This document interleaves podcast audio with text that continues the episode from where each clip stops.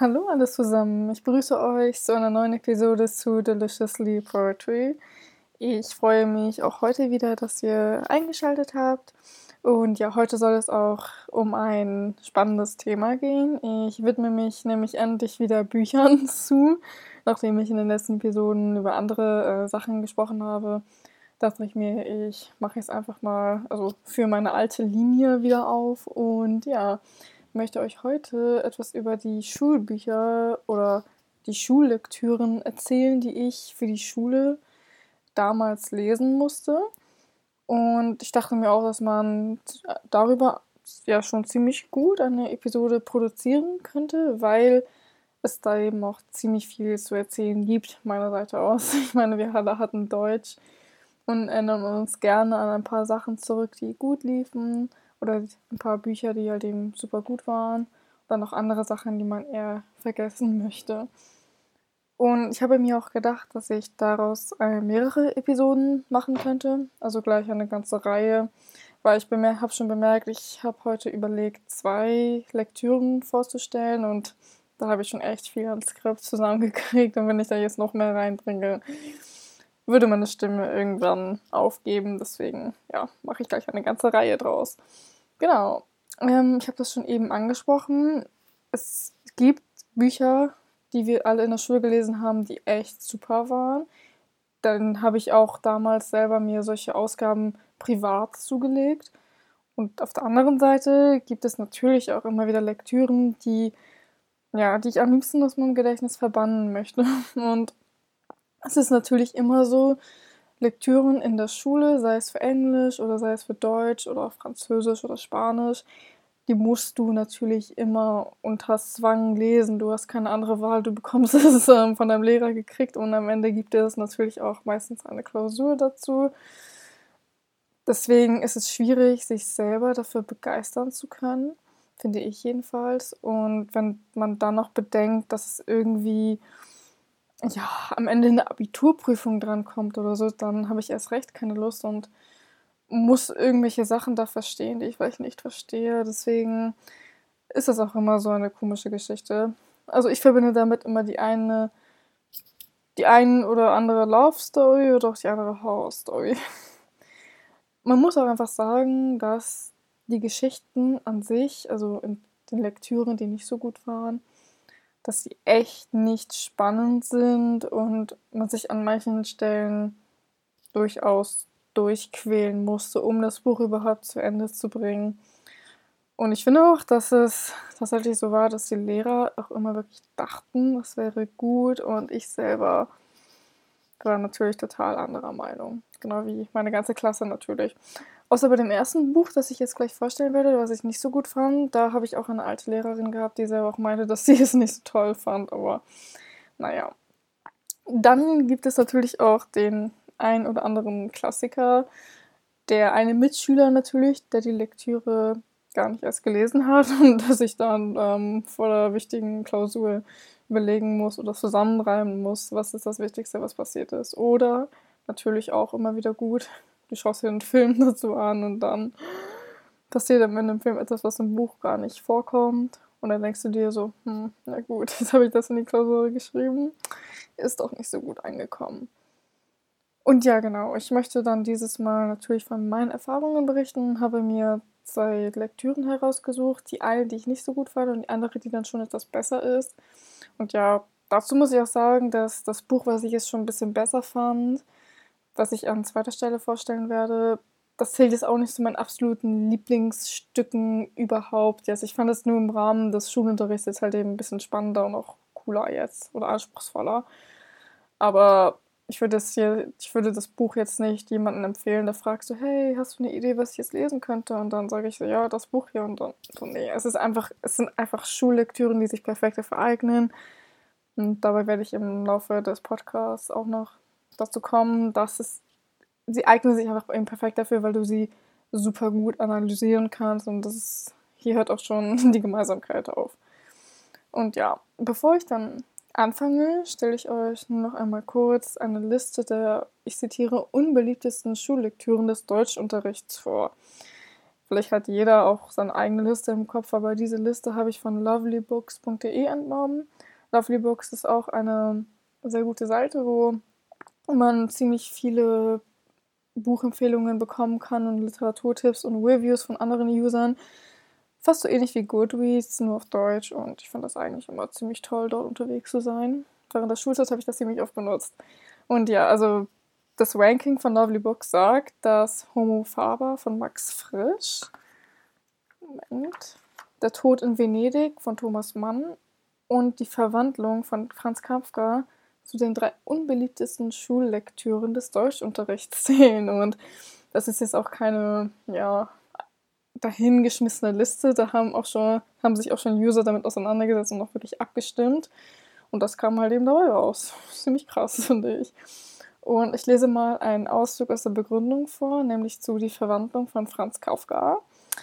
Ähm, da heißt es, Franz Kafkas Werke quälen seit jeher die Schülerschaft mit ihren bizarr anmutenden Geschichten und Motiven. In die Verwandlung geht es um die ebenso merkwürdige wie plötzliche physische Veränderung des handlungsreisenden Gregor Samsa, der sich eines Tages in ein riesiges Ungeziefer verwandelt. Die konsequente Weigerung Kafkas, diesen merkwürdigen Wandel zu erklären und zu kontextualisieren, trägt zu der Entfremdung des Werks für seine Leser maßgeblich bei. Ja, also ich denke, hier ist die Meinung eindeutig und auch ziemlich gut begründet. Ich habe die Verwandlung von Franz Kafka leider noch nicht gelesen. Ich bin tatsächlich echt nicht so hart auf den Kafka-Trip gekommen, was man natürlich auch machen muss, wenn man Germanistik studiert, glaube ich. Aber ja, ich versuche all das nach und nach zu machen. Und ja, also man sieht hier, Kafka ist natürlich kein Liebling der Schüler und aus gutem Grund. Und jetzt möchte ich auch endlich auf das eine Buch kommen, was ich persönlich auch als Schrecken empfinde.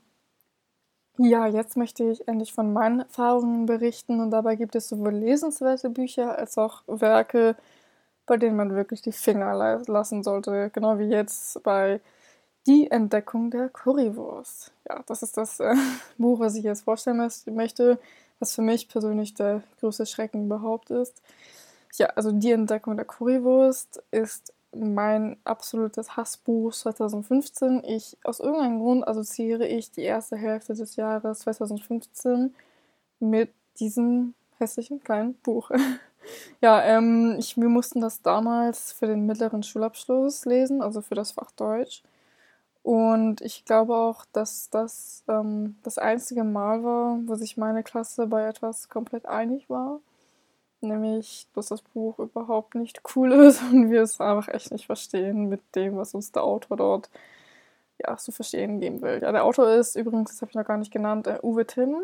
Uwe Timm ist ein, wie sagt man das, Essayist, Novellist, hat auch ein paar andere bekannte Sachen geschrieben und ich bin jetzt natürlich super vorbereitet und kann euch seine ganze Liste, also eine ganze Liste vorstellen.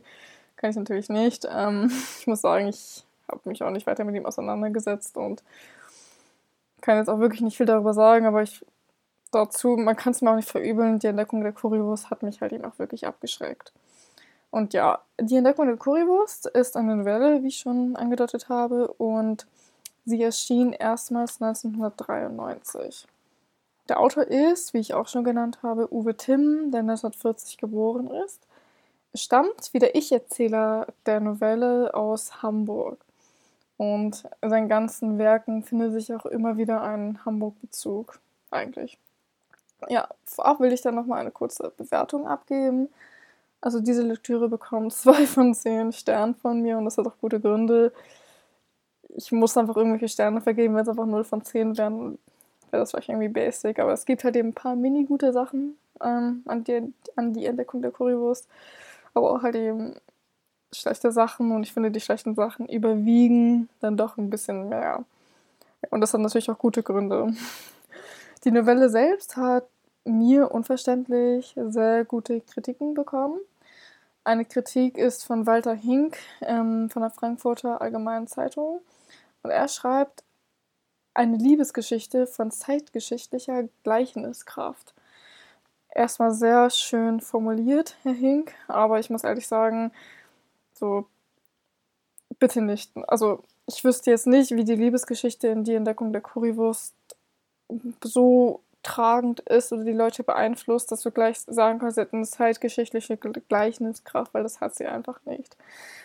Vielleicht liegt es auch daran, dass ich jetzt eine andere Perspektive drauf habe. Ich weiß jetzt nicht, äh, in welchem Alter Walter Higgins war, als er das geschrieben hat. Also diese kleine äh, Bewertung. Aber die Frage stellt sich für mich halt eben auch so, was ist an der Liebesgeschichte so zeitlos? Was sieht er, was ich nicht sehe? In Die Entdeckung der Currywurst lässt sich ein namensloser Ich-Erzähler von einer gewissen Frau Brücker erzählen, wie sie, also angeblich, damals nach dem Zweiten Weltkrieg in Hamburg die Currywurst erfunden hat. Und das, hier ist es eigentlich auch schon vorbei. Nein, also die Geschichte fängt Ende April, Anfang Mai 1945 an, als Frau Brücker, also sie heißt mit vollem Namen Lena Brücker, einem jungen Soldaten der Marine, Hermann Bremer, kennenlernt und ihn dazu bringen kann, zu desertieren. Also nach ihrer Aussage war es anscheinend das Beste, was sie jemals gemacht hat, einen jungen Mann zu retten, der nicht getötet werden, also der nicht getötet werden konnte und der nicht andere totschießen konnte. Er lebt dann ähm, fortan bei ihr in der Wohnung in Hamburg als Fahnenflüchtiger. Sie verschweigt ihm im Laufe der Handlung das Ende des Zweiten Weltkriegs, die eigentlich ziemlich schnell eintritt. Also wir reden hier von, glaube ich, zwei oder drei Tagen während er halt eben bei ihr zu Hause ist und ja fast wahnsinnig wird, von wegen so, ja, ist der Krieg vorbei, kommen sie und holen mich und einfach dieses Gefühl vom Einsperren. Ähm, sie trennen sich und eine Liebesgeschichte entwickelt sich nebenbei auch noch äh, in der Handlung. Und ja, zum Schluss muss die gute Frau Brücker irgendwie ihre Familie durchbringen, weil sie ihren Mann, das kommt auch noch, vor die Tür gesetzt hat, der dann vom Krieg zurückkam. Und dabei findet sie auf magische Art und Weise die Currywurst, die sie mit Tauschsachen eintauscht und dadurch irgendwie zustande kommt, die einzelnen Zutaten zu bekommen und dann per Zufall und einfach per Glück oder mit einem, durch einen Unfall eigentlich erfindet sie dann die Currywurst und eröffnet fortan einen Currywurststand am Hamburger. Oh Gott, ich, ich komme selber aus Hamburg, ich müsste es eigentlich wissen. Um, das ist irgendwo im Stadtteil Hamburg-Mitte. Aber ich kenne den Markt selber nicht so gut, weil ich da nie unterwegs bin. Also von daher ist es vielleicht auch nicht so wichtig. Aber ja, das war mal kurz die Handlung dargestellt. Und ich muss echt sagen, diese Handlungskizze, die ich jetzt eben vorgeführt habe, ich fand das einfach absolut unoriginell. Vor allem die Tatsache, dass sich der Erzähler von der äl älteren Frau Brücker, also die jetzt im Altersheim sitzt und ihm halt eben diese ganze Geschichte erzählt, vorführen lässt, wirkt einfach so aufgesetzt, weil ich einfach nicht glauben kann, dass ich alles um diese eine Currywurst drehen solle. Warum das so, dieses Motiv oder dieses Thema so dermaßen entscheidend, entscheidend ist. Das Ding ist auch, ich finde, es ist mega unrealistisch, dass diese Frau Lena Brücker angeblich die Currywurst erfunden hat, weil, und das auch noch in Hamburg, das ist so mega, mega komisch. Ich meine auch, dass die Currywurst selber aus Berlin kommt, aber naja.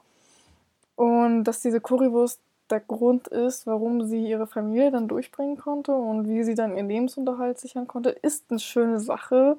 Wenn eine Frau lernt, unabhängig zu sein und sich nach dem Krieg eine Existenz aufzubauen, ist auch eine gute Sache. Aber ich finde, das mit, dem, mit der Currywurst umzusetzen, einfach so daneben gegriffen, weil ich das einfach echt banal auch schon finde, muss ich, muss ich selber sagen.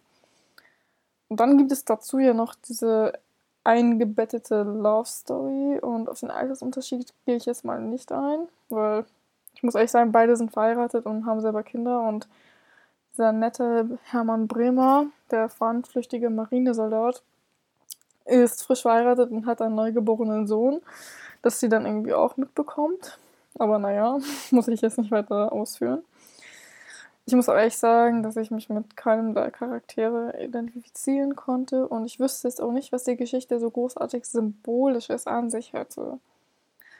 Ich denke auch, dass sich ein großartiges oder halt eben auch ein einfaches, gutes Werk sich dadurch auszeichnet, dass es eben auch Leute anziehend finden oder ansprechend finden, die normalerweise nicht so viel lesen und sich halt eben auch dafür begeistern können.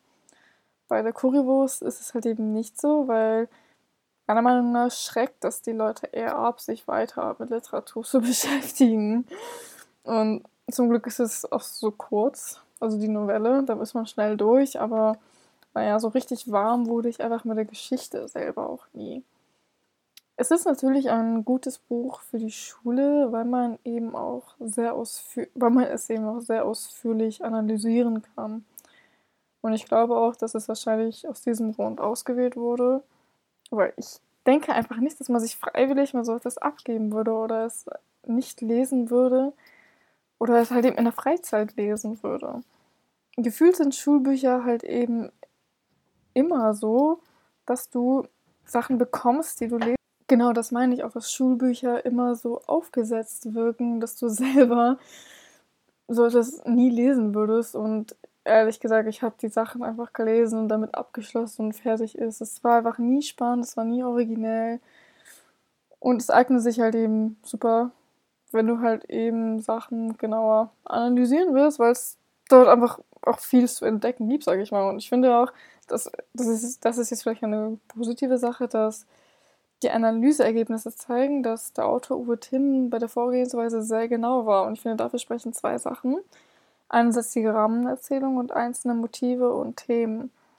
Mit der Rahmenerzählung meine ich, dass wir haben, wir haben eine Handlung, also der namenslose Ich-Erzähler redet mit der älteren Frau Brücker im Altersheim über ihre Erfindung der Currywurst. Und innerhalb dieser Geschichte findet sich noch eine andere Geschichte, die Lena Brücker erzählt, nämlich wie sie damals 1945 in Hamburg diese Currywurst erfunden hat. Ja, und ich finde so eine Art Rahmenerzählung total ansprechend. Das findet sich auch zum Beispiel in Tausend und einer Nacht wieder. Diese Erzählung ist ein bisschen schwierig darzustellen oder zu schreiben, aber wenn man sich, wenn man sich damit, also wenn man das genauer liest und einfach den Faden auch nicht verliert, dann findest du eigentlich immer insgesamt rundet das die Handlung dann einfach super ab, finde ich. Und ja, die einzelnen Motive und Themen, die ich eben angesprochen habe, sind einmal zwei Sachen. Erstens der Strickfaden und zweitens Odysseus und Kalypso. Also der Strickfaden, damit meine ich, dass die ältere Lena Brücker dem Ich-Erzähler in einem Altersheim die Geschichte erzählt und sie strickt dabei eben auch ein Pullover. Für eines ihrer Enkelkinder, glaube ich. Und sie strickt und strickt und strickt und erzählt die Geschichte immer weiter. Und je weiter sich die, ihre Geschichte von der Currywurst zuspitzt und ein bisschen dichter wird und mehr Leute hinzukommen und ja, allgemein tiefer wird, desto mehr ähm, nimmt ihr Pullover oder ihr, ihr Werk, ihr Strickwerk Form an. Und ich finde, zum Schluss der Geschichte, wo sie dann dem Ich-Erzähler erzählt hat, wie sie die Currywurst erfunden hat, ist dann auch der Pullover fertig. Und ja, dieser rote Faden zieht sich halt eben auch durch die Geschichte selbst und ich fand das ein nettes Detail eigentlich. Und genau, was habe ich noch angesprochen? Odysseus und Calypso. Damit sind äh, Lena Brücker und ihr Lieber, ihr Liebhaber Hermann Bremer gemeint. Ich weiß nicht, ob ihr die Odyssee, die ähm, Odyssee von Homer gelesen habt, aber dort gelangt Odysseus auch an eine, an eine Insel, glaube ich, und wird von der Nymphe, also falls er eine Nymphe ist, ähm, namens Calypso, festgehalten oder gefangen genommen und er kommt halt eben nicht los und kann sich dann irgendwann loslösen und ja, macht dann weiter.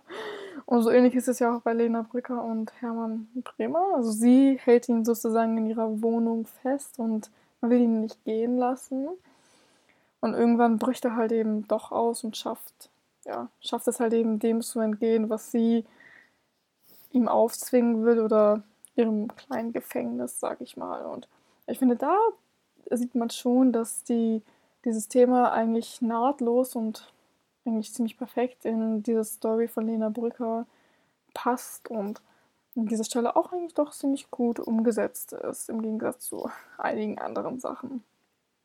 Ja, jetzt möchte ich mich ähm, einem Werk widmen, das ich persönlich schon um Längen besser finde, ist die Currywurst natürlich. Und ja, ich finde einfach, das folgende Werk hat wenigstens eine Message, die es vermitteln will und man kann sehr viel daraus mitnehmen. Und ja, und zwar möchte ich auf Der Verbrecher aus verlorener Ehre von Friedrich Schiller äh, eingehen und das näher vorstellen. Schiller zählt ohnehin zu meinen absoluten Lieblingsautoren. Dabei sei natürlich die Räuber genannt, über die ich eine Seminararbeit schreiben durfte an der Uni. Genau, und mit der Verbrecher aus verlorener Ehre zeigt er eben auch, dass er seiner Zeit weit voraus war. Ich finde es bei Schiller auch immer wieder faszinierend zu beobachten, wie er seine ausgewählten Themen umzusetzen vermag. Und dabei ist er selbstverständlich auch einzigartig und wird seinem Beinamen Dichter der Freiheit durchaus gerecht. Aber kurz, worum geht es denn in dieser Lektüre? Friedrich Schillers Erzählung Der Verbrecher aus verlorener Ehre wurde im Jahr 1786 äh, geschrieben und wird in der Literatur allgemein als erste historische Kriminalerzählung angesehen. Und natürlich ist es auch bedeutungsvoll an dieser Stelle, weil wir eben aus dieser Gattung hier es mit dem ersten Werk zu tun haben. Und angesiedelt ist die Geschichte in Süddeutschland, so ungefähr in der Mitte des 18. Jahrhunderts. Ähm, in dieser kurzen Geschichte geht es um den gesellschaftlichen Abstieg des Gastwirtssohn Christian Wolf, der dann aus Armut zum Wilddieb wird. Er wird im Laufe der Handlung als Krimineller abgestempelt, abgestempelt und gerät dadurch in einen gewissen Teufelskreis, aus, die sich eben aus sozialer Ausgrenzung kennzeichnet und begeht eben weitere Verbrechen und verübt dann schließlich seinen ersten Mord. Ja, die Frage ist es allerdings, hat die Gesellschaft ihn dazu getrieben oder ist es seine eigene Schuld gewesen? Die Geschichte selbst beginnt dann mit einer Vorbemerkung des Erzählers und der Erzähler stellt Überlegungen zur menschlichen Natur dar und zum Lastern und zum Verbrechen allgemein. Und hier stellt er eben seine theoretischen Grundsätze vor, die sich halt eben auch in der Geschichte sehr wiederfinden und. Also Christian Wolf selber begeht insgesamt drei Taten. Eine schlimmer als die andere. Und er wird halt eben für jede Tat umso härter bestraft. Zum Beispiel wird er bei der ersten Tat ähm, in das Zuchthaus gesteckt, beim nächsten Mal sind es schon ein bisschen länger und beim dritten Mal ja, geht es halt eben richtig zur Sache. Ich habe die Lektüre damals im Rahmen des Deutschunterrichts gelesen, auch hier wieder für eine Prüfung, nämlich die schriftliche Abiturprüfung in Deutsch. Und ich finde, hier sieht man auch, dass das Thema eindeutig ernster ist, als es damals in der 10. Klasse der Fall war. Es geht nämlich um die menschlichen Abgründe und auch darum, andere Menschen nicht für etwas zu verurteilen, ohne halt eben selber verstanden zu haben, worum es denn hier eigentlich geht. Ich denke auch, es ist entscheidend, sich mit Kriminalgeschichten solcher Art auseinanderzusetzen und damit meine ich jetzt auch nicht solche 0815 Schauer-Krimi-Romane, sondern halt eben ernsthafte Geschichten, die sich mit dem menschlichen Dasein auseinandersetzen. Denn man sieht auch, dass die Gesellschaft Christian Wolf auch zum Täter macht. Die Schuld ist nicht nur bei ihm zu sehen, sondern auch in den Umständen, die zu der damaligen Zeit herrschten und der Möglichkeit, sich nicht zu resozialisieren zu können. Denn ich bin ziemlich sicher, wenn Christian Wolf in einer anderen Zeit aufgewachsen wäre, dann wäre sein Weg eindeutig anders verlaufen. Das ist mal leider ein Fakt. Und Schiller wäre natürlich auch nicht Schiller, wenn er daraus kein politisches Ding machen würde. Der Kriminalbericht ist, wie so einige andere seiner Werke, als Zeugnis seiner Zeit zu sehen. Der Stand des Adels wird angeprangert und zur Schau gestellt und einfach auf ziemlich viele Missstände hingewiesen. Natürlich ist es auch schwierig, das zu sagen, dass, oder es ist eindeutig zu sagen, dass es äh, Kritik an den damaligen Verhältnissen gibt und er sich damit auseinandergesetzt hat und gesagt hat, so, hey, das ist halt eben echt nicht gut, wie wir mit Verbrechern umgehen und was wir dann stattdessen besser machen können, um halt eben diese Leute auch verstehen zu können, wie es dann überhaupt dazu kommt. Ja, und ich finde, ist eindeutig, also insgesamt doch ziemlich gut wiedergegeben worden in Der Verbrecher aus verlorener Ehre.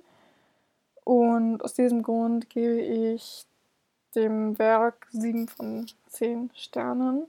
Wie gesagt, also ich will es in meiner Freizeit jetzt auch nicht unbedingt wiederlesen auch keinem empfehlen, aber so insgesamt war es doch eine ziemlich interessante Lektüre und auch natürlich eine entscheidende, die einen doch zum Nachdenken angeregt hat, im Gegensatz zu der Currywurst.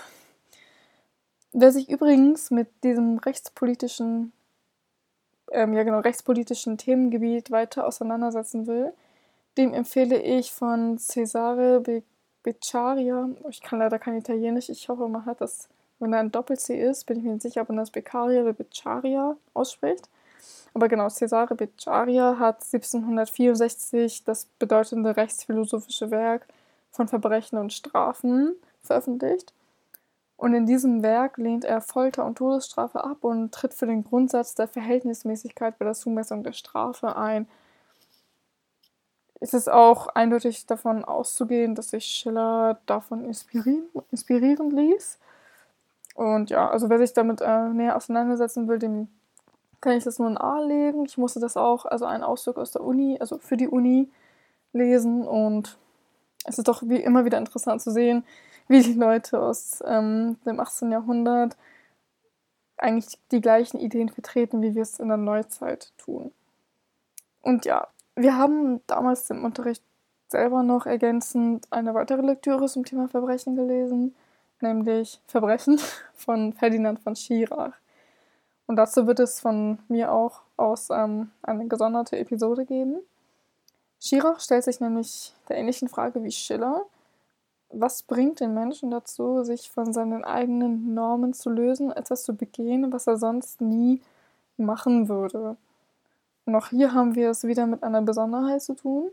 Schirach verurteilt niemanden und er war auch hautnah dabei, denn er ist selber Anwalt gewesen, hat als Anwalt für Strafrecht gearbeitet in Berlin. Und seine Geschichten kann man so als Verarbeitung oder teilweise auch als Geschichten von seiner Zeit als Strafverteidiger ansehen. Und hat dann natürlich auch noch äh, sehr viel zu erzählen. Ja, das war das Schlusswort. Ich bedanke mich natürlich auch wieder für eure Aufmerksamkeit und hoffe, dass euch diese Episode gefallen hat. Zum Schluss habe ich noch zwei Mini-Sachen zu erzählen, die, einfach mal so, die ich einfach mal so loswerde. Also erstmal ein Uni-Update.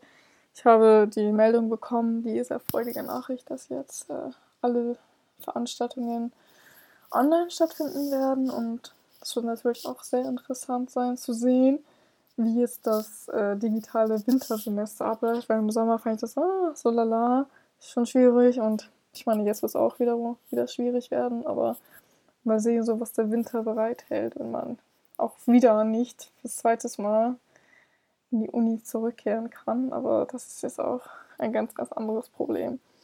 Und ja, die zweite Sache, auf die ich wieder gerne hinweise, ist mein Instagram-Account at deliciouslypoetry. Wenn ihr mir da folgen würdet, würde ich mich natürlich auch sehr freuen.